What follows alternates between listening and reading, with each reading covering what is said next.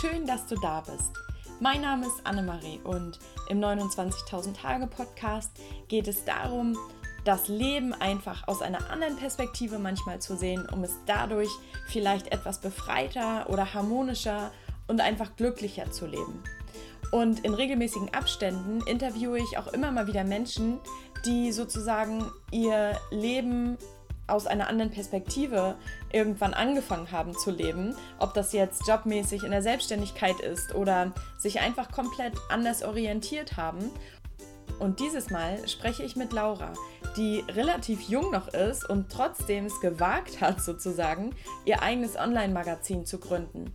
Darauf veröffentlicht sie selber Artikel, lässt aber auch Gastartikel schreiben zu den Themen Business und Persönlichkeitsentwicklung und wie sie das alles gemacht hat, wie sie beruflich dorthin gekommen ist, mit 24 schon ihr eigenes Online-Magazin zu haben und auch einfach dieses Selbstbewusstsein zu entwickeln, das zu gründen, darüber spreche ich mit Laura. Und ich hoffe, dass du dir ganz viel für dich mitnehmen kannst, auch einfach inspiriert bist von ihrer Art, wie sie an diese Dinge herangeht. Wir sprechen auch über den weiblichen und den männlichen Weg, was auch sehr, sehr spannend ist und interessant. Und ja, ich hoffe, dass es dir einiges bringt und dass du dir einige Inspirationen mitnehmen kannst und wünsche dir jetzt richtig viel Freude mit dieser Episode.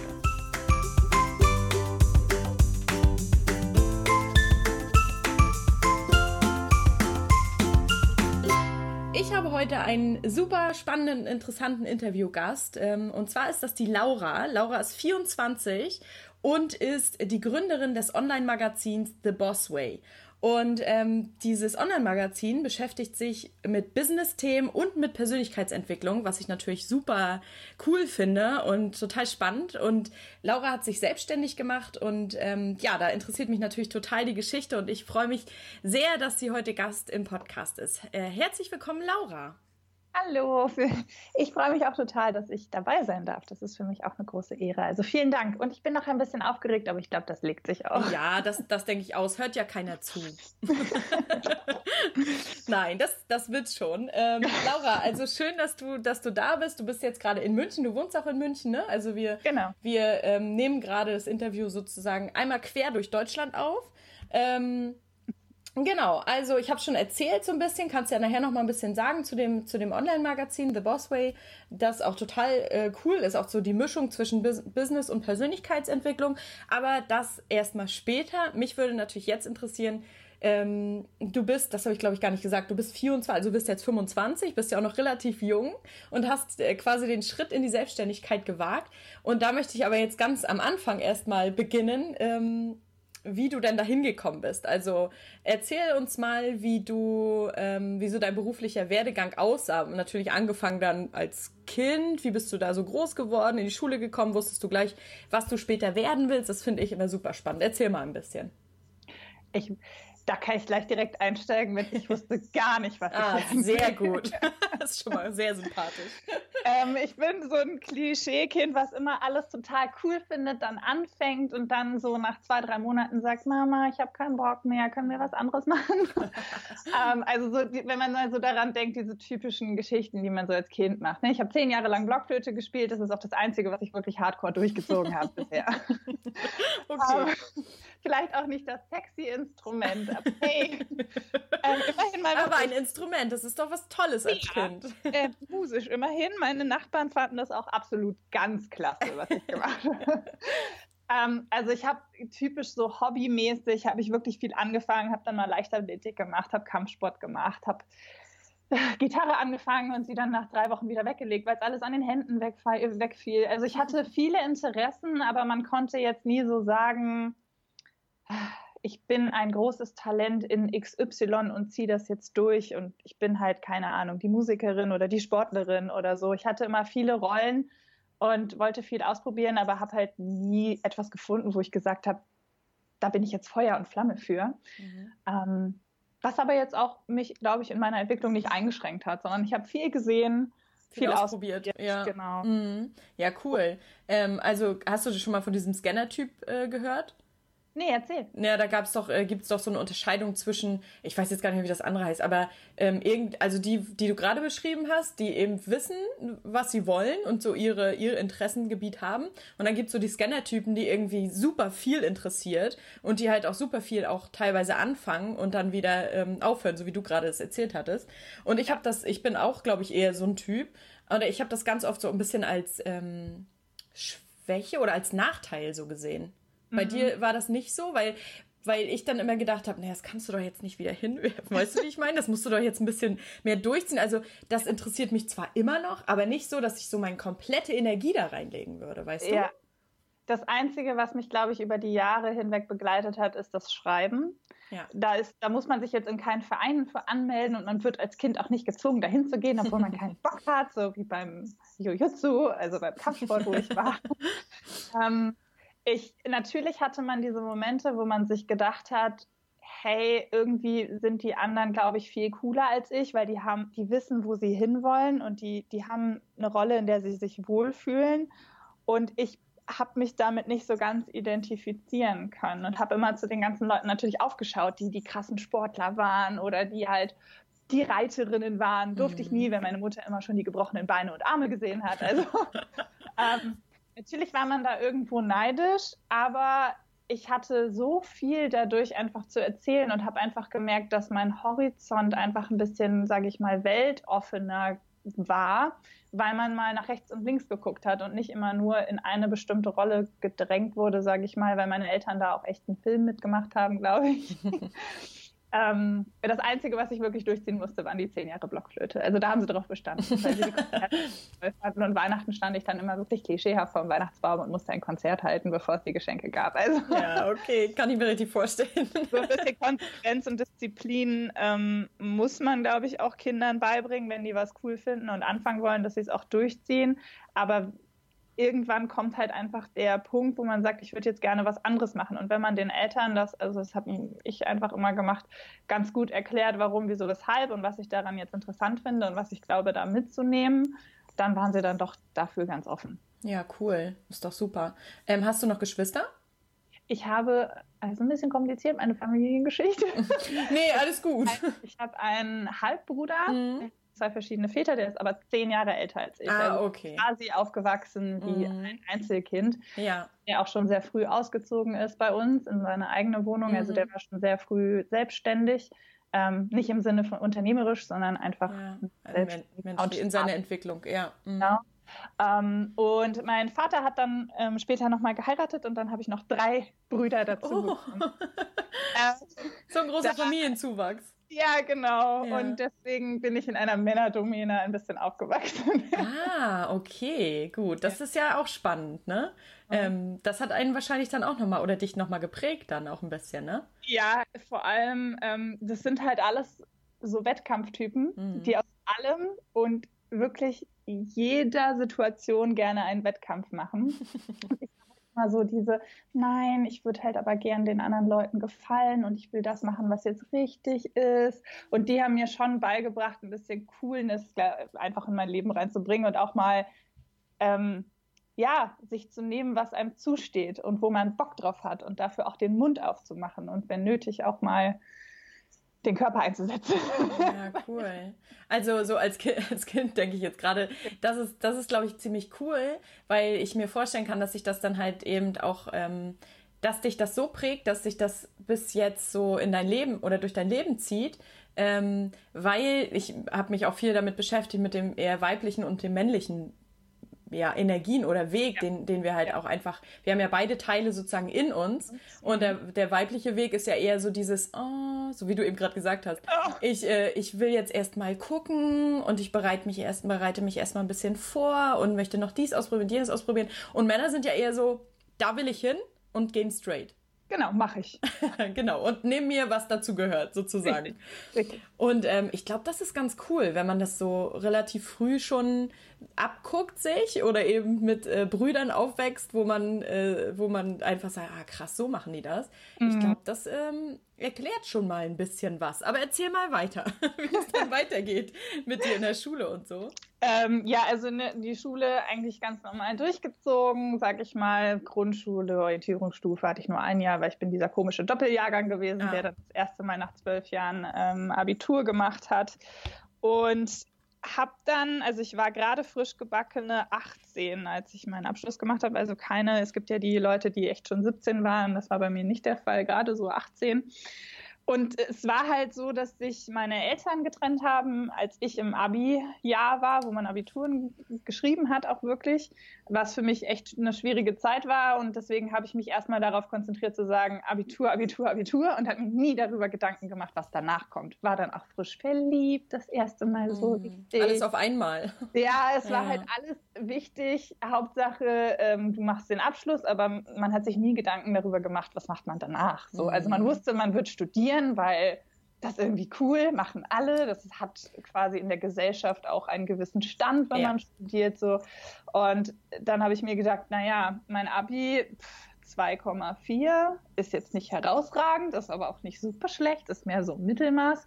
Was würde ich denn kriegen, dass ich weiß, dass ich es kriege. Also wo ich mich quasi mhm. nur nach dem NC bewerben muss und was funktioniert, weil ich echt so ein Mensch war, der, beziehungsweise das ist auch immer noch eine Seite an mir, in der ich so ein bisschen arbeiten muss. Man, niemand kriegt gerne ein Nein ins Gesicht gesagt. Ja, das stimmt. Und das war halt für mich echt so dieses, ähm, ja, wo kriege ich quasi, wo muss ich am wenigsten Aufwand und das größte Outcome, wo kriege mhm. ich das her? Und dann habe ich mir gedacht, na ja, Dichter Alexander Holt und Barbara Salisch waren immer ganz interessant, machst du mal Jura. Weil mein, ähm, mein Halbbruder, also mein, mein großer Bruder, der hat äh, Jura auch studiert, der hat auch fest Physik studiert, hat dann nochmal umgeschwenkt, ist jetzt Volljurist geworden. Dann dachte ich so, ach, was der kann, weißt du, das kann ich schon. und so, bin dann ihm so ein bisschen nachgeeifert. Ja, ist vollends in die Hose gegangen. Mhm. Ja meinen Platz bekommen und war dann auch eingeschrieben und habe angefangen zu studieren, aber habe auch völlig falsch studiert. Halt einfach mich in die Vorlesung gesetzt, vielleicht mitgeschrieben, was man so aus der Schule kennt und dann erstmal gelassen, bis die Klausuren eine Woche vor der Tür standen und sich dann gedacht, ach verdammt, ist ja ganz schön viel. Ist ja wie jedes halbe Jahr Abi schreiben. Ähm, und dann habe ich mir so gesagt, das ist es alles irgendwie nicht. Und dann gab es schon so der, den ersten Knackpunkt, sage ich mal, in meinem Lebenslauf, weil ich mir so dachte, jetzt musst du abbrechen. Und das ist irgendwie wie ein Versagen. So. Mhm. Und ähm, da habe ich auch in der Zeit sehr viel geschrieben und habe damals meinen ersten Blog so ins Leben gerufen. Und mein, mein meistgeklicktester Artikel damals war immer noch Studienabbrecher gleich Versager. Fragezeichen. Ja, siehst du mal, wie viele, wie viele sich darüber auch Gedanken gemacht haben. Ne? Richtig. Ne? Und da im Prinzip ist äh, das Ergebnis oder das Ende von Lied diesem Text gewesen, nein, bist du nicht, sondern du bist eine starke Persönlichkeit, wenn du dich damit auseinandersetzt, was du eigentlich willst und diesen neuen Weg dann auch gehst. Also es ist auch in Ordnung und es ist okay. Ähm, ich hatte auch ein sehr gutes Elternhaus, was mich unterstützt hat darin, weil sie dann am Ende eigentlich gesagt haben, Laura, wir wussten alle, dass das nichts wird. Ich so schön, alle außer Laura wussten Bescheid. Man muss die Erfahrung selbst machen, ne? Richtig, richtig. Und dann habe ich abgebrochen, habe aber gesagt, okay, du brichst jetzt nicht wieder so blindlings ab und machst irgendwas anderes wie damals beim Abitur. Das habe ich ja nicht abgebrochen, aber ich hatte mich nicht damit mit mir auseinandergesetzt und was ich eigentlich will und erreichen will und habe dann gesagt, okay, ich mache erstmal ein Praktikum. Irgendwas mit Medien. Ich bin dieser typische irgendwas mit Medien, äh, ja, die, die Generation. Ähm, habe dann in einer Werbeagentur über Ecken, also ein Bewerbungsgespräch bekommen. Mhm. Bin dann hingegangen und die haben mich eigentlich nur aufgenommen, weil sie gesagt haben, du warst wie so ein kleines Waisenkind auf der Straße, was total verängstigt und durcheinander und aufgeregt war. Und haben wir gesagt, wir müssen dich jetzt erstmal ein bisschen in die, in die Wirtschaft kriegen und ein bisschen erziehen. Weil ich total ängstlich war. Mhm. Und ähm, darüber bin ich auch noch sehr dankbar. Also sowas hört man im Nachhinein natürlich nicht gerne, weil man sich natürlich voll vorbereitet hat und gedacht hat, ich bin jetzt hier voll, ich habe es voll gerockt und kriege jetzt diesen Platz. Und eigentlich war ich nur so ein Sozialprojekt im Nachhinein. Mitleid. genau. Hatten halt einen Platz frei. Ja. Ähm, und dann, ja, habe ich meine acht Monate Praktikum gemacht. Sie waren am Ende auch mega zufrieden. Also ich habe auch wirklich sehr viel gelernt in der Zeit, auch sehr viel gelernt, was ich nicht will und was ich nicht, wo ich nicht arbeiten will. Ähm, und habe mich während dieses Praktikums immer hingesetzt und mir überlegt, das, was du gerade machst, ist cool. Was brauchst du denn als Voraussetzung, um damit später auch Jobs zu bekommen? Vereint mit dem, der Studiengedanke war trotzdem immer noch im Raum. Da habe ich mir echt Zeit genommen, habe mich bei vielen Unis beworben, bin auch mal vorbeigefahren und habe mir ein paar Vorlesungen angeschaut, so Schnupperstudienmäßig. Einfach aus dieser Erfahrung heraus, weil ich so blindlings vorher gegangen bin, war ich jetzt so die volle Kontrolletti ne? und wollte erstmal einen Plan haben und den dann auch durchziehen. Und habe mich dann für Medienmanagement entschieden in der wundervollen Stadt Salzgitter. Oh. nah an meiner Heimatstadt dran. Ich komme aus Braunschweig ursprünglich. Ah ja. Und wollte halt auch nicht so weit weg von meinem Freund von damals. Also so ein bisschen dieses Mimi-Me-Mentality hatte ich immer noch, sage ich mal. Mhm. War noch nicht die totale Macherin, aber es war schon ein bisschen besser. Ich meine, es ist ja auch alles eine Entwicklung. Ähm, habe dann meinen Medienstudiengang abgeschlossen mit dem Bachelor, war auch echt zufrieden, war ein gutes Studium, habe aber währenddessen aus, einfach aus dieser Erfahrung und aus dieser Schrecksekunde heraus dieses, ähm, dieses Thema mit Versagen und was mache ich denn nach dem Studium und all solche Sachen habe ich immer in den Semesterferien schon Praktika gemacht. Also jeden Sommer, wenn die anderen Kommilitonen sich schön an den Strand gelegt haben, saß ich halt im Büro.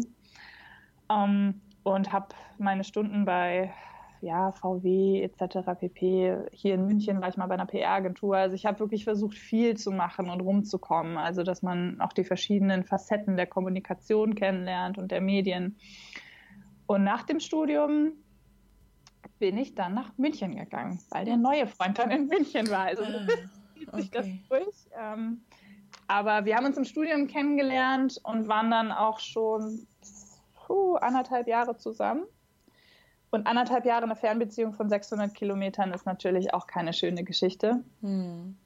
Und dann habe ich gesagt, okay, er hat einen, einen, festen Job in München. München ist echt schön, ist auch eine Medienstadt. Also warum nicht? Das ist jetzt nicht nur für den Kerl, auch mach noch ein bisschen was für dich. Ja. Und halt einen coolen Job. Dann habe ich bei Pro7 Sat1 angefangen als Volontärin. Hm auch echt Glück, da so einen Platz zu bekommen, aber es war halt so ein, so ein typischer, so ein Mini-Assessment Center, sag ich mal. Du hattest keine anderen Bewerber dabei, aber es war auch nicht nur ein Bewerbungsgespräch, sondern du musstest wirklich Aufgaben lösen und dich beweisen in, in dem Moment und habe echt Glück gehabt und habe das bekommen. Schon begehrt sicherlich so ein Platz, ne? Ja, hm. im Nachhinein merkt man natürlich, ähm, da hört man dann halt auch mal, wie viele sich drauf bewerben und dass ich mich auch gegen Ex-Praktikanten aus dem gleichen Bereich durchgesetzt habe und all sowas. Aber dann merkst du auch, was die eigentlich für eine Not haben, hm. muss ich mal ganz ehrlich sagen. Also die Praktikantenplätze da zu besetzen, ist urschwer. Also jeder, der Schiss hat, weil er sagt, das ist so ein großes Medienunternehmen und die wollen mich doch gar nicht, bewerbt euch. Mhm. Wirklich. Leute brauchen euch. Und da bewerben sich teilweise Leute, die eigentlich überhaupt nichts mit, diesem, äh, mit dieser Stellenanzeige zu tun haben. Also da kann man sich schon durchsetzen. Da braucht man gar nicht so Angst vor haben. Das waren die Gedanken, die ich immer so hatte. Ach, das ist ja so ein großes Medien. Macht so Eindruck, ne? Ja. Mhm. Und in, wenn du mal intern drin warst, sieht das natürlich ganz anders aus. Mhm. Ja. Ja, cool. Und dann hast du da, da warst du dann, äh, wie alt warst du da? Also wie lange ist das jetzt her, dass du da angefangen hast? Äh, vor zwei Jahren. Ach so, also ja, ist noch nicht so ja, lange her. Also ich hatte, wenn man mal so zeitmäßig zurückrechnet, habe ich halt mit 18 mein Abi gemacht, habe dann Jura studiert, war aber vier Semester eingeschrieben. Also ich habe erst nach einem Jahr wirklich zugegeben, hm. ich glaube, das passt nicht. Und das weitere Jahr danach habe ich halt, bin ich zwar eingeschrieben geblieben, aber habe dann das Praktikum, was acht Monate gedauert hat, gemacht und diese Orientierungsphase, dann nochmal drei Jahre Studium. Und dann ähm, war ich dann zwei, 2016. Mhm. 2016 war ich fertig. Mhm. Genau. Und dann bin ich zu ProSieben. Also das war dann quasi nahtlos. Okay. Also ich hatte keine große Zeit, in der ich jetzt Jobs gesucht habe. Ich glaube, das waren zwei Monate oder drei. Ja. Ja, und dann hast du da, ähm, da angefangen und äh, wie, wie war die Arbeit da so? Also musst du jetzt, also wenn ja, du erzählen so möchtest. Ne? Weil wir haben jetzt auch, wir haben jetzt auch offen den Arbeitgeber genannt. Ja, genau. Jetzt sag, kannst du nichts Verkehrtes mehr sagen. Insgesamt muss ich sagen, ich habe sehr viel gelernt. Ich habe bei den anderen Jobs, das waren Praktika, ne? Da, mhm. da, konntest du, da hattest du auch zwar schon Verantwortung, weil die Leute müssen erstmal Vertrauen zu dir als ähm, als Praktikantin, als Arbeitnehmerin aufbauen, die Chefs, und dann sehen sie, was du eigentlich kannst und dann kriegst du die coolen Aufgaben. Man muss sich ja irgendwo immer wieder beweisen. ähm, bei dem größten Medienkonzern Europas, nein, es ist nicht der größte, aber einer der größten, so habe ich es ja auf meiner Website beschrieben. Ja. Dass jeder, der mein Xing-Profil sieht, weiß auch, wo ich gearbeitet habe. Mhm. Das ist jetzt scheue ich mich davor, da nicht äh, irgendwas zu sagen. Ähm, war es so, dass man da super viel mitnehmen kann, wenn man das auch will. Also natürlich kann man sich einen langen Larry machen und sagen, ich mache hier jetzt die zwei Jahre voll und habe meinen Spaß. Oder du kannst halt sagen, pass auf, ich habe Bock, was zu lernen, ich habe Bock, hier was zu erreichen. Und dann kriegst du auch, dann wirst du auch ganz anders wahrgenommen. Mhm. Allein in den anderen Abteilungen, sage ich mal, weil du bist ja leider, aber immer noch so ein kleines Rädchen. Mhm. Und es war schon immer weiter, als mein Lebenslauf es eigentlich zugelassen hat, sage ich jetzt mal. Ich wollte immer schon viel früher viel mehr Verantwortung, noch mehr Projekte machen. Ich bin kein Mensch, der um 18 Uhr sagt, oh, ich lege jetzt einen Stift hin, draußen schönes Wetter, ich gehe jetzt mit meinen Freunden raus. Sondern wenn ich an einem coolen Projekt sitze, dann vergesse ich auch einfach mal die Zeit. Und mhm. wenn du dann irgendwie die Letzte im Büro bist und dir dann denkst, oh Gott, wann sind denn alle gegangen? ähm, das ist natürlich eine tolle Sache auch für Chefs. Du bist dann auch ein Motivationspunkt, aber ich war auch immer der Unruhestifter. Mein Chef hat mich mit den Worten entlassen, du bist der Unruhestifter und du wirst da Erfolg haben, wo du Leute hinter dir hast, die dich unterstützen in dem, was du so sagst. Da mhm. muss man immer aufpassen. Das ist ja auch so das Thema Gegenwind und Kritik und konstruktiv oder nicht. Ähm, wer, wer sagt dir gerade was, aus welcher Position heraus, muss man sich da immer so fragen. Natürlich ja. hätte ich das total persönlich nehmen können und mir sagen können, oh Gott, du bist ein Unruhestifter, du wirst nie irgendwo erfolgreich sein und oh mein Gott, was für Hilfe, ne? so. Mhm. Ähm, aber ich habe seine Prozesse teilweise hinterfragt. Also nicht nur seine, sondern die des ganzen Unternehmens und die ganzen Systeme und wie wir gerade darin gearbeitet haben. Und nicht nur die Arbeit, die wir gemacht haben, sondern wie wir gearbeitet haben. Und dadurch habe ich das, das dass ich immer mal angesprochen habe und versucht habe, da irgendwas auch zu ändern, kann das natürlich als Unruhestifter aufgefasst werden oder als jemand, der eigentlich will, dass wir noch besser, effizienter oder produktiver arbeiten oder Spaß dran haben, was wir so machen da kommt es halt immer drauf an, an wen man so gerät, muss ich sagen. Mein Chef hat mich total unterstützt in der Situation, wo ich gesagt habe, pass auf, ich gehe. Ähm, nicht, weil er mich loswerden wollte. er hat gesagt, es ist ein großer Verlust. Sondern weil er gesagt hat, du warst hier nie richtig. Du wolltest schon immer eigene Verantwortung in jedem Feld quasi haben. Also das bedeutet jetzt nicht gleich mit Kontrolle überall, sondern ich will von allem was mitkriegen und ich will überall meinen Senf dazu geben können. Und das kannst du in so einem großen Unternehmen teilweise nicht, weil dann politische Sachen äh, da reingrätschen oder weil sich Leute auf den Schlips getreten fühlen. Hm. Und das passiert in der Selbstständigkeit einfach nicht so häufig, muss ich ganz ehrlich sagen. Ja. Da sehen die Leute dich komplett anders. Und dann ist es immer so ein Einwurf, die Leute sind einfach ein bisschen anders drauf. Die sagen hm. dann, ach hey, cool, weil wenn ich jetzt was sage, hey, wir können das verbessern, dann sage ich ja nicht, das ist scheiße, wie das jetzt gerade ist oder schlecht, wie das gerade ist, sondern ich sage, wir könnten es einfach ein bisschen cooler gestalten, ein bisschen anders machen. Da gibt es dann zwei Typen von Menschen, die darauf reagieren. Die einen, die sagen, hey cool, du willst mich weiterentwickeln, du willst mich wachsen sehen und die anderen, die sich auf den Schlips getreten fühlen. Ja, das stimmt. Und ähm, bei, bei dem Job warst du dann schon relativ sicher, dass du, wo du, wo du das Gespräch mit deinem Chef geführt hast, dass du in die Selbstständigkeit gehst oder wie war das da? Das war das Ich kündige Gespräch. Ja. Jedem anderen würde ich jetzt als Tipp mit auf den Weg geben, wenn ihr unzufrieden seid in eurem Job, dann geht zu eurem Chef und sagt ihm das. Ihr müsst es nicht zu der höchsten Eskalationsstufe bringen, aber sucht euch jemanden, mit dem ihr euch hinsetzen könnt, dem ihr vertraut. Und das ist halt meistens eher der Chef als der Arbeitskollegin. Da geht es jetzt nicht um solche Sachen wie, du hattest mal einen schlechten Tag und willst dich auskotzen, sondern es geht halt wirklich um, um so grundlegende Sachen. Ne? Ich fühle mich in meinem Aufgabengebiet nicht wohl, ich würde gern mehr machen. All solche Sachen habe ich auch schon angebracht. Aber es gab dann zwei, drei Situationen, wo es wirklich in mir eskaliert ist, wo ich dann nichts mehr gesagt habe, sondern einfach gesagt habe, pass auf, ich, ich ich will das jetzt hier einfach nicht mehr machen. Ich muss was anderes machen. Mhm. Das kenne das kenn ich nämlich ähm, auch, auch so, was du sagst, ne? Ähm, zum Chef gehen und dem dann das sagen. Ich finde, das ist immer so der erste Weg, wenn man halt merkt, abseits, ich habe jetzt einen schlechten Tag, sondern es häuft sich und man merkt halt, man ist sehr unzufrieden, dass schon das Gespräch mit dem Chef suchen viel, viel mehr bringt ähm, als mit dem Arbeitskollegen, weil auch wenn man dem vertraut, es ist trotzdem was anderes. Ähm, weil der Chef einfach der Vorgesetzte ist, ne? Ja. Und unter Kollegen redet man da noch anders. Und dann ähm, kann ich da auch total mitgehen. Sicherlich, also was du gerade gesagt hast, mh, wenn dann zu merken ist, dass der Chef eben, sage ich mal, vielleicht sind dem Chef auch die Hände gebunden durch ja. was auch immer. Vielleicht ja. Strukturen, die es da gibt, politische ja. Sachen, was du gesagt hast, kenne ich auch zu gut. Ähm, wo man dann einfach sagt, okay, entweder ist es dann eine Entscheidung für sich selbst, arrangiere ich mich damit oder ich muss halt gehen. Genau. genau. Und ich habe das, wie gesagt, zwei, dreimal vorher angebracht, also so von dieser, wo man wirklich gemerkt hat, ich glaube, ich möchte gehen, bis man es gemacht hat. Das hat bei mir sechs, sieben Monate gedauert. Ja, kenne ich. Ähm, weil man ja auch nicht einfach so, allein wenn man jetzt so ein bisschen auf meinen Lebenslauf guckt, ähm, immer nie so richtig was durchgezogen, dann irgendwie doch. Also ne, dann gab es diesen einen Knackpunkt.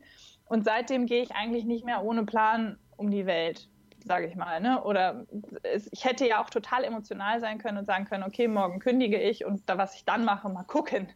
Gibt's auch. ja, genau, so war ich nicht drauf, sondern es war wirklich so, ich, ich möchte ja auch was erreichen. Ich will jetzt nicht einfach nur, weil ich mich gerade unwohl fühle, dieser Emotion folgen, sondern ich möchte das einfach für mich so bestenfalls lösen wie möglich. Mhm. Und ich hatte das, wie gesagt, angebracht, dass ich auch das Gefühl habe, meine Stelle ist einfach über manchmal. Okay. Ja. Musste mir die Aufgaben teilweise selbst suchen und dann guckst du halt eher darauf, auf die Prozesse oder Systeme Klar. etc. Ähm, dann bis sich da aber teilweise, natürlich hatte ich auch meine laufenden Aufgaben, ich war aber einfach zu schnell. Ich war einfach fertig damit nach der halben Woche und das mhm. kann es ja auch nicht sein. Ja. Ähm, und mein Chef hatte das natürlich angebracht. Die Chefin da drüber quasi hatte das direkt auch schon gesehen und hatte auch das Potenzial in mir gesehen und hatte dann mir ein Projekt verschafft, was leider zu spät kam.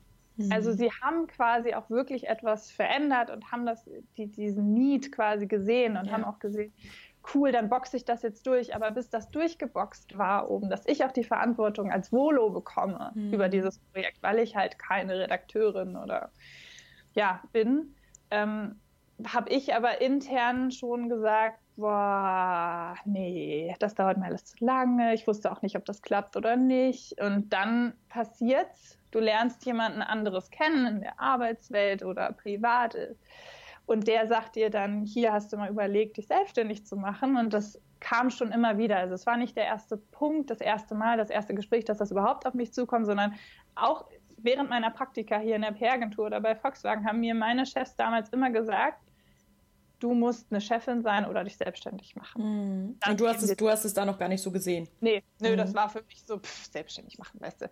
Genau. Dann, nee. Und da kam so diese, kam bestimmt diese, genau, und dann muss ich hier 70 Stunden die Woche genau. arbeiten. Mhm, ich kenne nichts und äh, ja, weiß ja. nicht, wie ich mich ernähren soll und meine Familie oder. Das sind so, ja, das ist so krass, dass es so gleich die Glaubenssätze sind, die irgendwie ja. rumgeistern. Shit ähm, und, und äh, so kollektiv irgendwie sind, weil alle immer sagen, ja genau, selbstständig. Ne, da komme ich ja zu gar nichts mehr. Und, äh, und das, das äh, weiß ich nicht, es ist auch, geht auch immer so um, so dieses, wenn, wenn du selbstständig bist, dann dann bist du nur noch gestresst, dann hast du wenig Geld und ne so und das finde ich auch voll schade, dass es so ist. Ich meine, klar, die deutschen Gesetze machen es einem nicht leicht, finde ich, hm. als Selbstständiger. Ja.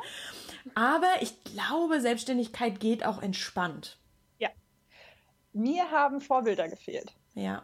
Ich kannte in meiner Familie alles Angestellte. Mein Bruder war der Erste, der studiert hat. Also mhm. ne, vorher haben die Leute Ausbildung gemacht. Mein Vater ist jetzt hat äh, vor zwei Jahren, glaube ich, so das 35. Jahr Volkswagen bekommen. so, das sind halt Hausnummern, ja, wo wir klar. reden. Da kennst du niemanden, der plötzlich sagt, ich glaube, ich möchte jetzt doch nochmal was anderes machen, mhm. was ich eigentlich vorher, ich bin eigentlich einen ganz anderen Weg eingeschlagen und jetzt möchte ich das nochmal ändern. Oder der halt wirklich ein eigenes Geschäft hat, sich was eigenes aufgebaut hat. Das hat mir in der Familie und im Freundeskreis, Freundeskreis sowieso nicht, die sind ja alle so alt wie ich, die waren genauso mhm. verwirrt. ähm, genauso orientierungslos. genau. Das hat mir halt echt gefehlt. Ja.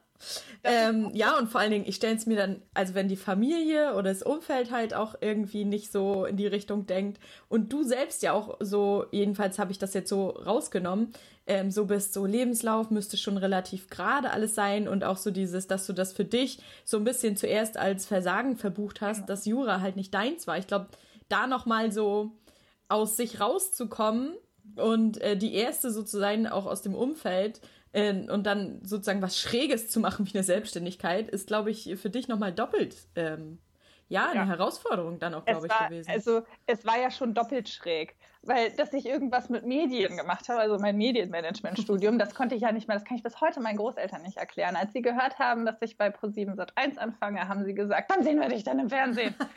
Oma, das Fernsehen besteht nur genau aus drei Leuten, die da arbeiten. Die sieht man alle im Fernsehen. Also ich kann ja, bis heute ist eine andere so Generation, ganz, ne? Ja, also Facebook und Google kennen sie auch vom Namen her, aber mhm. sie wissen nicht, was man damit macht. Mhm. Ähm, und das war halt schon schwer, denen das alles zu erklären. Deswegen war es auch so, als ich ähm, diese, dieser Gedanke sich pflanzte, okay, ich mache mich selbstständig. Ich habe jemanden in der Arbeit gefunden, die auch sehr unzufrieden war, mittlerweile auch selbstständig ist, wo wir uns beide zusammengesetzt haben und überlegt haben, so, okay, wir wollen uns selbstständig machen. Das wäre cool, was eigenes zu haben, sein Chef zu sein, von überall aus zu arbeiten, diese typischen Vorteile, die man so kennt. Mhm. Ich brauche nur Internet und mein Hirn. Mhm. ähm, und ein Laptop wäre ganz gut. Genau, ein Laptop wäre ganz gut, genau ähm, und haben uns dann immer hingesetzt, hier draußen bei mir schön im Sommer auf dem Balkon und haben uns halt die Gedanken gemacht, einen Businessplan geschrieben, überlegt, wie man das alles machen könnte, zu zweit, aber für jeden von uns, sage okay. ich mal. Also wir wollten jetzt nie eine Agentur aufmachen oder so. Mhm. Und das hat mir auch echt nochmal geholfen, jemanden an, die, an der Seite zu haben, der irgendwie so die gleichen ja, Bedürfnisse, Ängste, Zweifel, Wünsche hat wie ich. Und wenn es ihr mal schlecht ging, habe ich gesagt, hey, weißt du, wie cool das werden wird? Weißt du, wie cool das werden wird? Und dann war sie immer so, so, ja, stimmt. Und wenn ich mal down war, dann hat sie gesagt, hey, komm, wir machen heute das und das und das. Ja, das, das, das war schon super cool. wichtig, ja. Das ist auch dann so ein bisschen die Idee zu dem Online-Magazin einfach entstanden, weil ich finde, es machen sich noch zu wenig Frauen selbstständig aus, mhm. aufgrund vieler gesellschaftlicher Vorbilder, die einfach fehlen, aber schon da sind. Sie brauchen ja. einfach nur eine Bühne. Ja. Ähm, und dass wir halt immer so dieses, oh, weiß nicht, und traut man mir das zu, traue ich mir das zu, machen, Mädels, machen. Mm. Und ja, ich möchte halt einfach nur sehr vielen anderen Frauen Mut machen, den Weg zu gehen. Es muss auch nicht unbedingt die Selbstständigkeit sein. Es kann auch einfach, ich möchte erfolgreich in meinem Job sein und möchte nicht als das Haschel wahrgenommen werden. Ja. Ähm, und daraus ist halt The Boss Way dann entstanden, was ja. mir sehr, sehr sehr wichtig ist. Ja, voll cool. Ähm, das kann ich auch so unterschreiben, weil das mit dem Haschel, wie hm. man es wahrscheinlich in München sagt, ähm, das kann ich total, total nachvollziehen, weil ich habe auch immer eigentlich gedacht, ich bin so, oder bin ich eigentlich auch, ich bin ja auch ein Mensch, der sehr offen ist und der sehr äh, gerne drauf losquatscht. Mhm. Aber ähm, wo ich, also als ich meinen letzten Job, ich habe ja dreieinhalb Jahre in diesem Job gearbeitet, ich habe da damals angefangen beziehungsweise schon im Vorstellungsgespräch, ich war so, oh, bitte gebt mir den Job. So war ich. Ja, und ja. das würde ich jetzt, das würde ich jetzt nicht mehr machen, weil es ist ja so, dass du auch als Arbeitnehmer, die sind ja auch, ja. natürlich haben sie vielleicht einen Pool, woraus sie auswählen können, aber wenn man sich selbst seinen Wert bewusst ist, dann tritt ja. man da ja auch ganz anders auf und, ähm, und so, ich, ich, also rückblickend jetzt, damals wusste ja. ich das noch nicht so, aber da war ich so ein Bittsteller und da habe ich auch einfach, die haben auch einfach, es war auch mit Tarifvertrag und so, und da wurde dann einfach meine Tarifgruppe in den Arbeitsvertrag geschrieben. Und ich weiß noch, dass ich reingeguckt habe und gedacht habe, ja, mal gut, okay, nimm ich dann. So. Mhm. Man hätte mhm. ja auch noch mal sagen können, hey Leute, ich habe einen Master, ne? Richtig, ähm, richtig. Vielleicht, Behandeln. vielleicht behandelt ja. mich ihr mich äh, tarifgruppenmäßig auch wie ein Master und nicht wie ein Bachelor. Ja. Und ähm, das habe ich aber damals nicht so viel gesehen, weil ich einfach, ich meine, ich lebe in Mecklenburg-Vorpommern, da ist es sowieso äh, relativ schwierig, ähm, weil es nicht so viele große Unternehmen gibt, die eine PR-Abteilung oder eine Öffentlichkeitsarbeitsabteilung haben. Und da war ich so völlig dankbar, dass die mich da angenommen und ich hätte da im Leben nicht, nichts gesagt, weil ich froh war einfach. Mhm. Und ähm, aber ich glaube trotzdem, dass es vielleicht nochmal ein anderes Signal gegeben hätte, wenn ich gesagt habe, Leute, ich sehe das so und so. Ne? Ja. Also dann hätte man ja auch einen ganz anderen Weg gezeichnet für ja. den ähm, für den Weg, also oder für die Zeit, die man da arbeitet, weil natürlich wurde ich ich, also ich glaube, ich wurde schon gemocht bei der Arbeit, also, ne, weil ich so ein mhm. Verbindungsglied war zwischen vielen Abteilungen, weil ich eben Stabsstelle war. Ähm, aber ich habe halt auch zu allem Ja und Amen gesagt, ne? Und habe mhm. immer ganz gerne geholfen und irgendwann bist du da auch dann so toll, jetzt mache ich alles. Mhm. Genau, dass ich damals mein Volo dort angefangen habe, mhm. war auch nur, weil sie die ersten gesagt haben, die Ja gesagt haben. Hätte jemand anderes, hätte die Werbeagentur, wo ich mich vorher beworben habe, hätten die zuerst Ja gesagt, wäre ich bei denen gelandet, weil ich halt einfach mhm. nur so, oh mein Gott, ich will einfach nur unterkommen ja. und die sind alle so toll. Ich hätte mich mit allen zufrieden gegeben, weil ich mhm. selber den Wert von mir und meinen Fähigkeiten gar nicht erkannt habe. Also ja, ja. überhaupt. Das ist, das ist echt krass. Und ich finde, ich meine jetzt, du bist, du bist jetzt erst 25, aber ich finde es sowieso schwierig, so Frauen in der Selbstständigkeit. Erstmal sind wir, fehlt vielen so dieser männliche Part, ne? Mhm. Also dieses, was, worüber wir vorhin schon gesprochen haben. Ja. Ähm, dieses Machen, ne, mhm. dieses straight losgehen, sondern sie, sie, viele machen dann so, oh, ich muss noch die Ausbildung machen und jene Ausbildung und das reicht ja noch lange nicht. Ja. Ne? Dann, also das ist auch schwierig. Wenn man aber nur das Männliche hat, ist auch ein bisschen, also ne, so diese, ja, diese Balance halten, wäre halt ja. ganz cool. Aber in meinem Alter so kommt dann irgendwann auch so dieses Familienplanung und Kinderdings dazu, wo uh, man dann einfach ähm, auch so sagt, das ist halt für Frauen extrem schwierig, finde ich. Es wird in, auch gerade in unserem Land wird es uns sehr schwer gemacht, als selbstständige Mutter sich ja. irgendwie durchzusetzen. Also allein wenn du Mutter werden möchtest und Bescheid sagst, so, hey Leute, wir haben als Angestellte auch einen ganz anderen Mutterschutz, finde ich, als, also das ist das, was ich so, ich habe keine Kinder, das ist jetzt nur Hörensagen, ähm, als es quasi Angestellte haben. Ne? So wie als Selbstständiger, das ist halt, das ist halt das einzige Risiko, was da ist, was einem aber bewusst ist, finde ich, und wo man gegen arbeiten kann. Wenn ich krank bin, verdiene ich kein Geld, weil ich nicht arbeiten kann. Ja. So. Als Mutter bin ich ja aber nicht krank, sondern ich mache ja etwas ganz Grandioses. Mhm. Aber bestimmt kann ich jetzt auch nicht bis zum neunten Monat am Ende arbeiten, auch wenn ich einen mhm. Bürojob habe. So, ne? ja. Und auch die erste Zeit. Also da Hut ab vor allen, ähm, die sich trotzdem deswegen nicht zurückschrecken lassen. Aber du hast gerade auch noch einen sehr guten Punkt gesagt, dass wir auch immer in der Position sind, zu sagen, nein. Also selbst wenn wir jetzt, wenn es jetzt gar nicht um Selbstständigkeit geht, sondern wenn jetzt irgendwelche jüngeren Zuhörerinnen dabei sind, die sich überall bewerben und sich denken, oh, mein Bruder hat mir damals einen sehr, sehr coolen Tipp gesagt. Er hat gesagt, Laura, nicht nur das Unternehmen ist in der Bitchy-Position zu sagen Nein, sondern auch du kannst das sagen. Ja. Und das ist halt wirklich dieser eigene Wert, den man sich suchen muss, hm. sage ich. Hm. Und äh, das, was du gerade noch angesprochen hast, mit diesen männliche und weibliche Energie, und ja. es gibt ja auch eine weibliche Kommunikation, eine männliche Kommunikation. Einfache Beispiele beim Männlern, die sagen ja immer so sehr viele Wörter mit Kampf und du musst kämpfen und durchstehen. Wir sind alle Krieger. Also das ist jetzt ganz platt mal als Beispiel mhm. gemacht.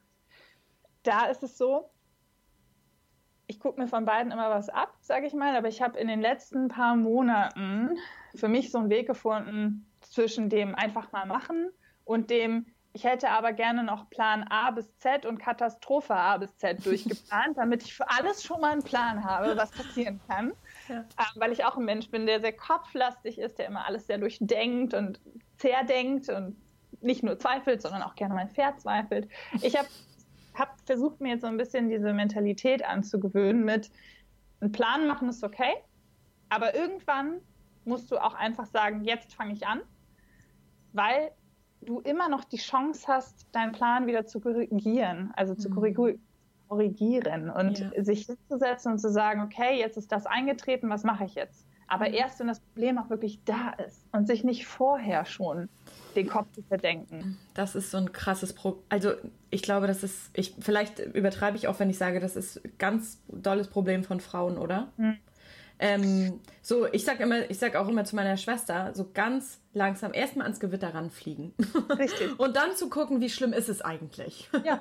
ja. Und nicht schon im Vorfeld irgendwie, keine Ahnung, so die, die ähm, alles schon ja, die Sicherheitsnetze auszufahren und äh, irgendwie vielleicht schon umzudrehen oder so. Ja, weil richtig. das ist ja oft so, ne? Es macht dich auch nur schwerer, mental schwerer, es macht dich unbeweglicher. Man hat immer das Gefühl, man ist ja dann total vorbereitet, wenn das alles kommt, aber bist du nicht. Mhm. Wenn der Sturm kommt, haut er dich um oder er haut dich nicht um, egal wie viel du vorher vorbereitet hast. Also sage ich jetzt mal ganz, ganz krass gesehen. Ne? Mhm. Ähm, wenn du jetzt in finanzielle Nöte kommst oder wenn du plötzlich eine Krankheit in der Familie hast, die dich die du nicht eingeplant hast. Wer plant sowas schon ein? Ja, das Leben kann man auch teilweise nicht planen. Nein, ne? Kann das man ist einfach so. Und deswegen sage ich immer, es ist okay, zum Beispiel jetzt bei der Selbstständigkeit bei mir letztes Jahr. Ich habe einen Businessplan geschrieben, ähm, habe jetzt auch für das Magazin einen geschrieben und habe mir gedacht, okay, du kannst jetzt hier anfangen und zwei Wochen an diesem Plan rumschreiben. Es ist, ich muss dazu sagen, es gibt ja mehrere Formen von Businessplänen und ich habe den für mich geschrieben, nicht für irgendeine Bank oder einen Investor. Mhm. Da muss man sich wirklich nochmal anders auseinandersetzen, sondern ich habe das für eine Positionierung für mich. Mit was will ich eigentlich erreichen? Wie will ich Geld verdienen? Wie will ich mit meinen Kunden sprechen? Sowas alles. Wie komme ich überhaupt an Kunden? So eine Bestandsaufnahme zu machen. Aber irgendwann musst du auch anfangen, anzufangen. Ja. Und nicht nur an Plan rumschreiben, weil so kommen die Kunden garantiert nicht zu dir. Mm, das stimmt, das ist eben der weibliche Weg, ne? Das finde ich ja. ja. super, dass man sich halt hinsetzt und das alles so aufschreibt. Ja. Und, äh, und nicht einfach macht ohne Plan. Ja. Das ist halt auch manchmal dann schwierig, sage ich mal. Ne? Das ist eben das mit der Balance, die man irgendwie so Finden. halten kann. Äh, und da kann, kann ja jeder auch mal für sich gucken, wo bin ich denn eher so im, äh, ja, im Zurückhalten, im, im genau. Plan Genau, oder und wo bin ich dann, wo gehe ich eher los, als dass ich, dass ich jetzt noch mir Plan 17 zurechtlege, ne? Mhm.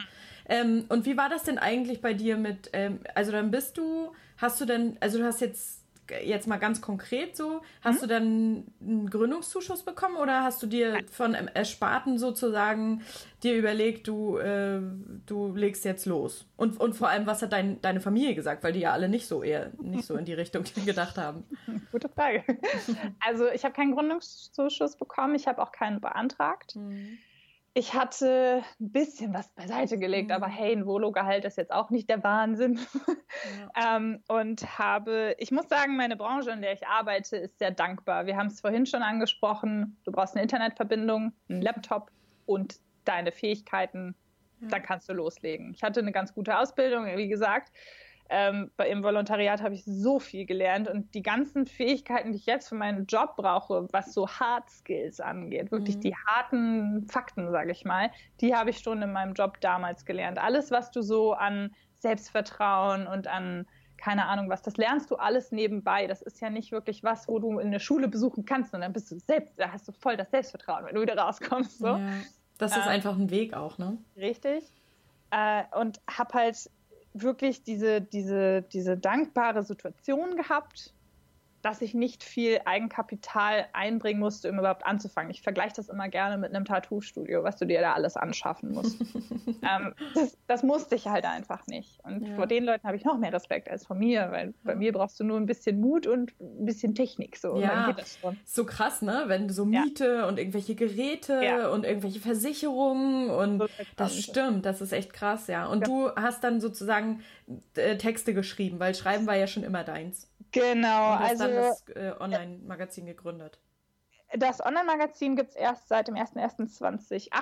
Hm. Selbstständig mhm. bin ich schon ein bisschen länger. Also ich mhm. muss sagen, die Selbstständigkeit hat mich schon immer ein bisschen begleitet. Durch eine Freundin bin ich da so reingerutscht und habe mir in den letzten Jahren, im letzten Jahr meines Studiums ein bisschen Geld als Fotografin und ähm, Texterin dazu verdient, weil ich Fitnessblogger kannte, also Luisa Dellert war in der Fitnessblogger-Szene, ist bei einigen ziemlich bekannt. Und die hat mich so ein bisschen unter ihre Fittiche genommen, weil sie einen Fotografen gesucht hat. Und ich habe gesagt, ich will das rein rechtlich. Und sie hat es auch gesagt, wollen wir das rein rechtlich auf jeden Fall gut machen und jetzt hier nicht 15 Euro schwarz auf die Hand, sondern ich habe dann mein, äh, meine Selbstständigkeit damals angemeldet. Deswegen bin ich beim Finanzamt schon urlange selbstständig, für ja, mich okay. gefühlt, mhm. aber erst seit 2017. Ähm, weil das dann, während des Volontariats hatte ich das schon nicht mehr gemacht. Ich war in München, sie in Braunschweig. Das ne, mhm. hat halt einfach nicht mehr irgendwie ergeben. Und bin dann wirklich erst auch in die Selbstständigkeit gegangen. Da kommen wir wieder zum Thema Sicherheit. Als ich Kunden an der Hand hatte, von denen ich wusste, das bezahlt mir meinen Lebensunterhalt erst dann habe ich gekündigt. Mhm, okay. Ich habe quasi vorher vieles vorbereitet und war nebenberuflich selbstständig, sage ich mal so. Also da hast du mhm. noch kein Geld verdient, sondern du hast diese Selbstständigkeit einfach vorbereitet, hattest aber noch dein festes Einkommen und deinen festen Job. Ja. Das ist die sichere Variante. Du musst ja nicht sofort in die Vollen gehen. Ne? Du kannst das ja auch erstmal nebenher als Nebenerwerb oder so laufen lassen. Da musste ich mir den, die Einverständnis des Arbeitgebers holen. Das war auch alles okay. Und dann, die haben ja nicht damit gerechnet, dass das dann irgendwann so umschwenkt, dass ich mhm. gehe. Ich glaube, dann hätten sie es nicht erlaubt. Gut, das ist immer das Risiko vom Arbeitgeber, ja, ne? Ja, bin dann wirklich erst gegangen, als ich ja, Kunden hatte. Und da habe ich dann mich ganz klassisch drauf beworben. Natürlich war es so, dass man im Umfeld die paar Business-Kontakte, die man hatte, die nicht im eigenen Kosmos waren, sage ich mal, ähm, im eigenen Unternehmen ist damit gemeint, sondern die mhm. einfach mal was anderes gemacht haben. Natürlich hat man denen gesagt, hey, ich würde das gerne machen und dann musst du jemanden kennen, der jemanden kennt, so, der dich dann vorschlägt, dass du überhaupt erstmal weißt, wird sowas gebraucht. Ja. Natürlich kann man sich auch, das habe ich jetzt auch gemacht oder das läuft immer mal nebenher, ganz kaltakquise-mäßig Mini-Konzepte schreiben, versuchen darüber Unternehmen auf dich aufmerksam zu machen, dass du was rankommst. Aber viel läuft einfach auch über ein gutes Netzwerk. Ja. Und das baue ich mir gerade immer weiter und immer mehr auf, weil dann bist du auf einer Veranstaltung, beispielsweise als Foto- oder Videografin, mhm. ähm, und dann gucken die Leute dich an und sagen, hey, kannst du mir ein bisschen was rüberschicken? Wir suchen auch jemanden, dann hast du eine Karte dabei und so kriegst du eigentlich sehr, sehr gut Jobs. Mhm. Da ist auch quasi die Quote niedriger, wenn sie dann sagen, nee, tut mir leid, ist mir zu teuer oder wir bleiben bei unserem oder ich krieg's leider nicht durch oder weiß ich nicht was. Ne? Mhm. Ähm, Aber der persönliche Kontakt ist, glaube ich, auch ganz, ganz gut, ne? Total. Du sagst, es ist mir jetzt auch zum Beispiel bei meinen Kunden wichtig. Natürlich müsste ich nicht in das Büro gehen. Ich bräuchte keine Meetings. Ich könnte alles von hier aus machen. Social mhm. Media ist PC-Arbeit. Da musst du eigentlich noch nicht mal vor Absprachen. Da kannst du am Telefon sein. Ich gehe trotzdem immer wieder hin, weil du einfach den Kontakt pflegst und weil es für die dann im Kopf auch so ist wie ein Mitarbeiter und nicht wie ein Dienstleister, den sie sich immer so extern dazu buchen, sondern du gehörst einfach so ein bisschen mit dazu und es fällt ihnen dann natürlich auch schwieriger, dir ins Gesicht zu kündigen. Deswegen immer den Kontakt. Ja, ja. Also du machst quasi für Unternehmen dann auch Social Media und ähm, Texte und Fotos und so. Das ist so deine und neben also nebenher. Ich weiß jetzt nicht wie viel. Du baust quasi das Online-Magazin. Ich meine, das gibt seit Januar. Das ist ja, ja. noch nicht lange und da gibt es schon so viel ähm, so viele coole Artikel. Ähm, und da würde mich jetzt auch noch mal interessieren wie bist du denn so? Also klar, Business kann ich mhm. schon nachvollziehen, weil du gerade gesagt hast, also dein, ähm, deine Intention mit diesem Online-Magazin ist ja thematisch auf jeden Fall Frauen und Selbstständigkeit. Mhm. Und, ähm, und da kommt ja auch der, der Aspekt, was mich ja immer besonders interessiert, ist die Persönlichkeitsentwicklung. Ähm, erzähl mal, was du damit so bewegt hast, also oder bewegen möchtest. Also klar für Frauen, aber wa mhm. was sollen die Frauen sozusagen lesen, die oder mitnehmen, wenn sie auf deinem, auf deinem, auf deinem, äh, in deinem Magazin geblättert haben. Online ja. natürlich. Also auf der einen Seite kriegst du da natürlich ganz praktische Tipps an die Hand, ne?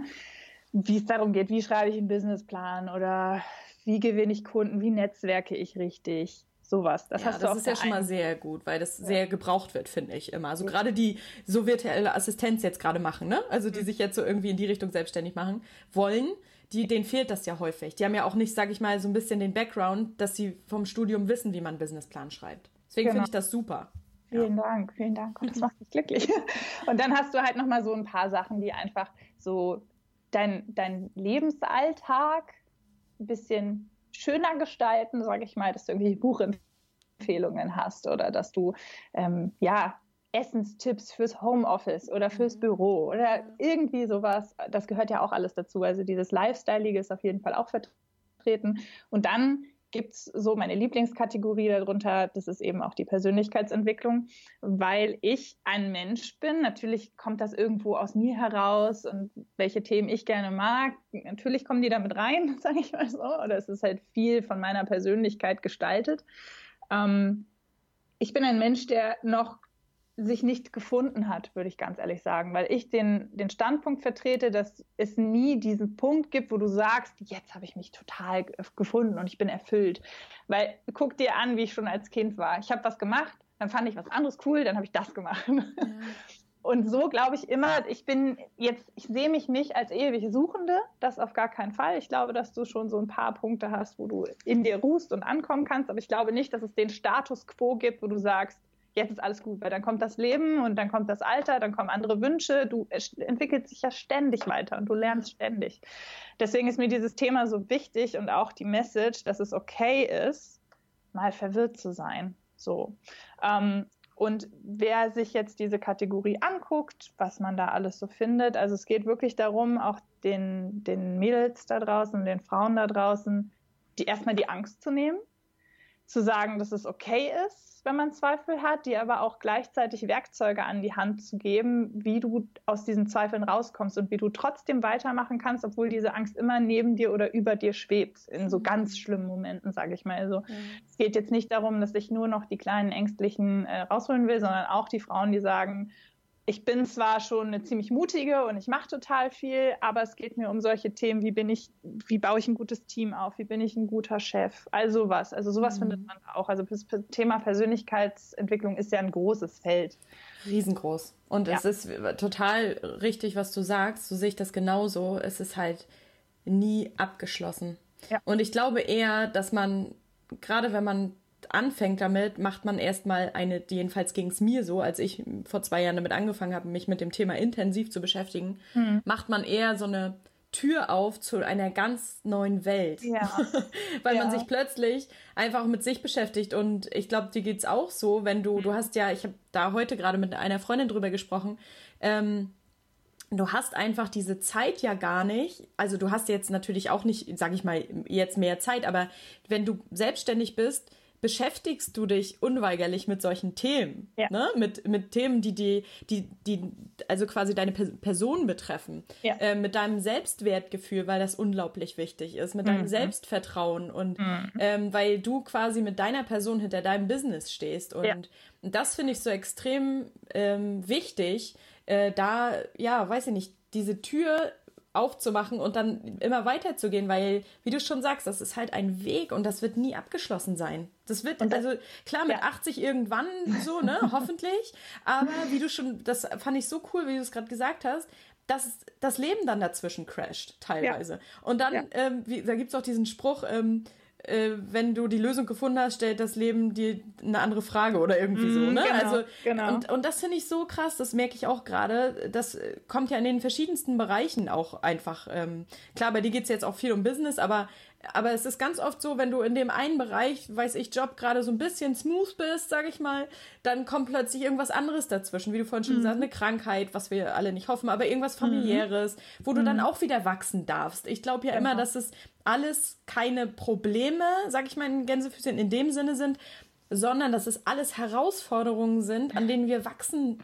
dürfen. Ja, ja, ich muss immer so lächeln, weil das ist absolut äh, das, was ich unterstütze, was aber auch natürlich viel im Marketing benutzt wird. Ne? So dieses mm. positiv formulieren. Ja. Das ist halt auch was, wo ich äh, das sehr unterstütze, was mir auch sehr wichtig ist. Du hast mm. gerade auch noch was Schönes gesagt. Ähm, dieses, ich hoffentlich bin ich mit 80 irgendwann angekommen. Also du, du hast es anders formuliert, aber das schwang so mit, dieses mhm. irgendwann hoffentlich dann. Mhm. Ähm, wir sollten dieses ständige Weiterentwickeln nicht als etwas Negatives auffassen. Oder dieses ich bin noch nicht angekommen oder ich bin noch nicht da, wo ich bin, ist immer von unserer Gesellschaft oder das kriege ich auch immer so im Freundes- und Bekanntenkreis oft mit dieses oh Gott, jetzt bin ich minderwertiger als jemand, der sich total gefunden hat. Und selbst die Leute, mit die du triffst, die sagen, sie haben sich total gefunden, haben sich nicht gefunden. Mm die, die haben immer mehr dazugelernt und sie verstehen immer mehr sich und ihre Persönlichkeit, sage ich mal, und ihre Stärken und Schwächen und weiten das aus. Aber sie entwickeln das fortwährend weiter. Du kannst mir nicht sagen, dass es erstrebenswert ist, auf einer Stufe stehen zu bleiben und zu sagen, jetzt habe ich mich gefunden und jetzt, jetzt mhm. arbeite ich da nicht mehr dran, sondern nee. es ist eher positiv, sich wirklich weiterzuentwickeln. Und das ist für mich auch erfolgreich sein. Das ist auch immer gerne so eine Frage, die man sich so gegenseitig im, in der Selbstständigkeit fragt weil man niemanden hat, man hat keinen Chef mehr, der dir sagt, hast du gut gemacht oder das sind deine Ziele für dieses Jahr und am Ende des Jahres setzt dich ran und sagst, du hast es erreicht oder nicht. Das muss man selber machen für sich, was auch immer echt schwer ist, aber dazu zwinge ich mich auch, ähm, weil man ja auch auf der anderen Seite, wenn du dein eigener Chef bist, sind diese Ziele ja auch flexibler. So, mhm. ach, das haben wir gesagt. Nein, wir ändern das jetzt nochmal. ich habe meine zwei Persönlichkeiten. So. Ja. ähm, aber ja, jetzt habe ich den Faden verloren. Weiß gar nicht mehr, was ich gerade sagen wollte. Aber ich finde es auf jeden Fall sehr, sehr wichtig. Entwicklung, ach, Thema Erfolg. Mhm, genau. Ähm, für mich ist Erfolg wirklich zu sagen, ich entwickle mich weiter und ich bin jetzt schon viel weiter, als ich noch vor einem halben Jahr war. Oder ich bin nicht mehr die gleiche Person, die ich vor einem halben Jahr mhm. war. Die mhm. Person, die ich damals war, ist okay und die ich jetzt bin, ist okay. Mhm. Ja. ja. Ja, ja, das ist halt immer auch so dieses, dieses Problem, ne, mit dem, mit dem Vergleichen, ne? Man hat ja dann immer auch so Unsicherheiten und ist selbst verwirrt, wie du es vorhin so schön gesagt hast, und guckt dann ähm, nach links und rechts. Und ja, ich glaube, so dieses, dieses Stehenbleiben auf einer Entwicklungsstufe, was du vorhin auch gesagt hast, das passiert ja auch nicht bewusst, ne? Mhm. Das ist ja eher so unbewusst. Ähm, und man wird dann irgendwann, egal in welchem Alter, wenn man sich nie mit seinen Päckchen, die man alle zu tragen hat, ähm, sag ich mal, auseinandersetzt, dann glaube ich, ähm, wird sich das in irgendeiner Form irgendwann äußern. Mhm. Weil das immer raus will, deine Ängste, ja. Deine, ja. deine Zweifel, deine Sorgen oder vielleicht auch die Wege, die du nicht gegangen bist, mhm. ähm, ne? so, so wie Träume. Ich deute nur Midlife Crisis an. Oh ja. ne? Wenn man dann irgendwann später so merkt, so verdammt, hätte ich damals mal so. ja, und, ja. Ähm, und sich dann nochmal auf eine neue Reise zu sich selbst macht. Ne? Also ich glaube, wir sind da schon in einer relativ ähm, guten Ausgangsposition, weil wir jetzt uns das schon ein bisschen bewusster machen, sage ich mal. Aber natürlich ist es immer eine Reise und ähm, immer ein Weg und auf jeden Fall sehr cool, dass du da andere ein bisschen auch mit unterstützen willst und an die Hand nehmen willst. Ja. Und ähm, du jetzt noch mal so zum Abschluss für alle, die jetzt auch so überlegen, hm, ja Selbstständigkeit hm, und immer noch so den die Zweifel, sage ich mal, haben, weil ich sage auch immer hier in dem Podcast, es muss sich nicht jeder selbstständig machen. Nur weil das jetzt ja. für Laura und für Annemarie der Weg ist ja. ähm, und das so, weil ich auch schon immer eher der Typ war, dass ich immer was Eigenes machen wollte, mhm. ähm, heißt das nicht, dass es jetzt jeder andere auch und dass es so Non-Plus-Ultra-Weg ist. Ne? Ja. Ähm, und äh, wer aber jetzt so denken, okay, aber die ganzen äh, Glaubenssätze. Wie hast du das denn da geschafft, da für dich so einen Weg zu finden? Ich meine, gerade deine Familie hat ja äh, da jetzt nicht gesagt, so Laura, guck mal hier, ich habe das jetzt auch schon gemacht und du kriegst es auch hin. Ne? Das ist ja, du hast ja kein Vorbild gehabt. Ja. Wie hast du dich da, dahin so entwickelt? Ich habe versucht, mein eigenes Vorbild zu werden. Hm, so ein bisschen, muss man sagen. Ähm, das ist auch immer das, was mich jeden Morgen, wenn es mal wieder stürmisch wird oder wo ich das Gefühl habe, irgendwie gleitet mir gerade alles aus der Hand, der Gedanke, der mich dann auch wieder, wieder rausholt, weil ich will mir in, wie du auch gerade schon gesagt hast, durch die Blume quasi in 30 Jahren noch in die Augen gucken können und eben nicht auf meine ganzen Sachen gucken, die ich irgendwie bereut habe, mhm. sondern auf das, was vor mir liegt, was ich gemacht habe, was Spaß gemacht hat und mich darauf konzentrieren und für alle, die so ein bisschen so quasi rum sind, lest mein Magazin. Ja, genau. das sowieso. Viel, da werdet ihr sehr viel Mut finden. Ja. Aber auf der anderen Seite auch dieses, mach ein Date mit dir aus.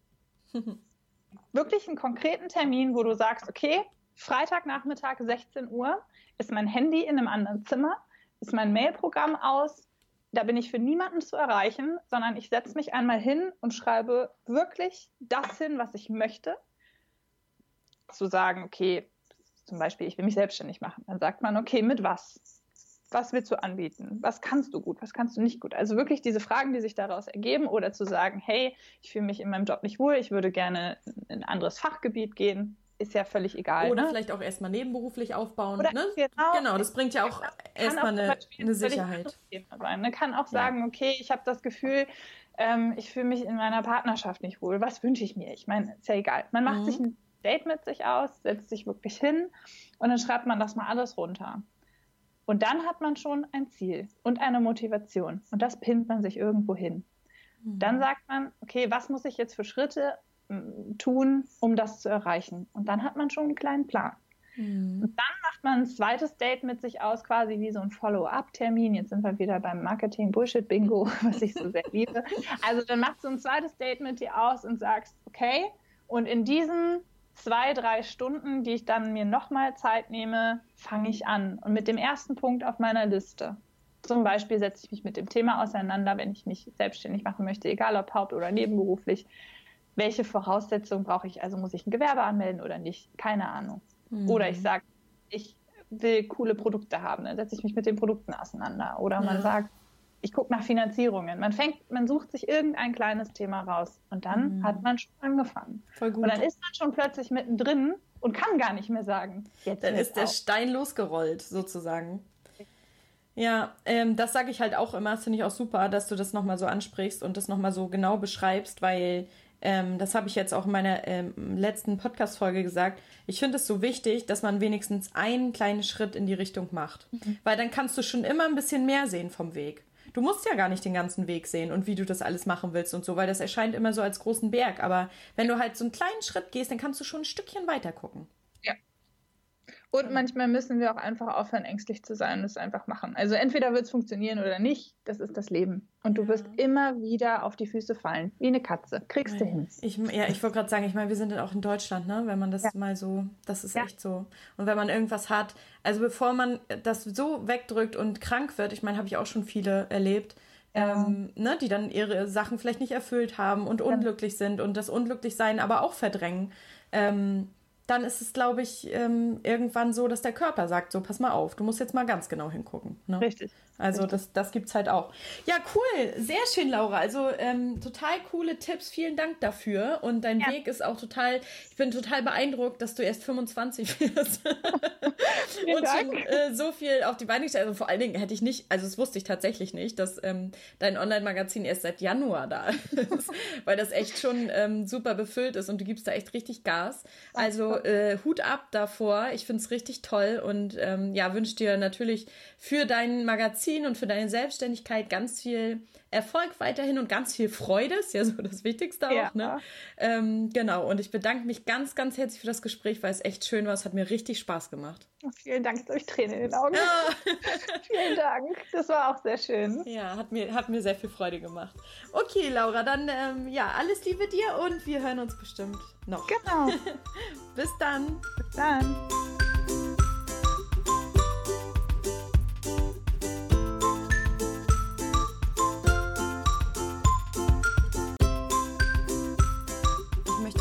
Ganz herzlich bei dir bedanken, dass du zugehört hast. Und ich hoffe, dass dich Lauras Art und Herangehensweise an manche Dinge auch inspiriert hat, ein Stück weit. Und ich fand es sehr cool, dass einfach herausgekommen ist, dass ja einfach dieses sich finden auch ein Prozess ist und dieser Prozess ist nicht abgeschlossen mit 30 oder mit 40. Du kannst dich auch noch später irgendwie finden und es ist immer eine ja, eine ständige Veränderung und das Leben ist einfach Veränderung. Und das fand ich irgendwie auch so sehr inspirierend zu sehen, auch wenn Laura erst 24 ist, ähm, da einfach zu sehen, dass dieser Prozess wahrscheinlich nie wirklich abgeschlossen sein wird und man offen sein darf für Veränderungen und auch wenn das Leben manchmal Nein sagt, dann ist es vielleicht auch nicht das Richtige und dann darf man sich wieder umorientieren. Und das fand ich halt eben auch sehr cool, in dieser Episode einfach nochmal mit Laura rauszuarbeiten, ich hoffe, diese Episode hat dir genauso viel Spaß gemacht wie mir und wenn dir dieser Podcast gefällt, würde ich mich extrem über eine Bewertung bei iTunes freuen, denn so können noch mehr Leute auf diesen Podcast kommen und das wäre natürlich sehr schön. Vielen Dank dafür und ich hoffe, du bist das nächste Mal auch wieder dabei.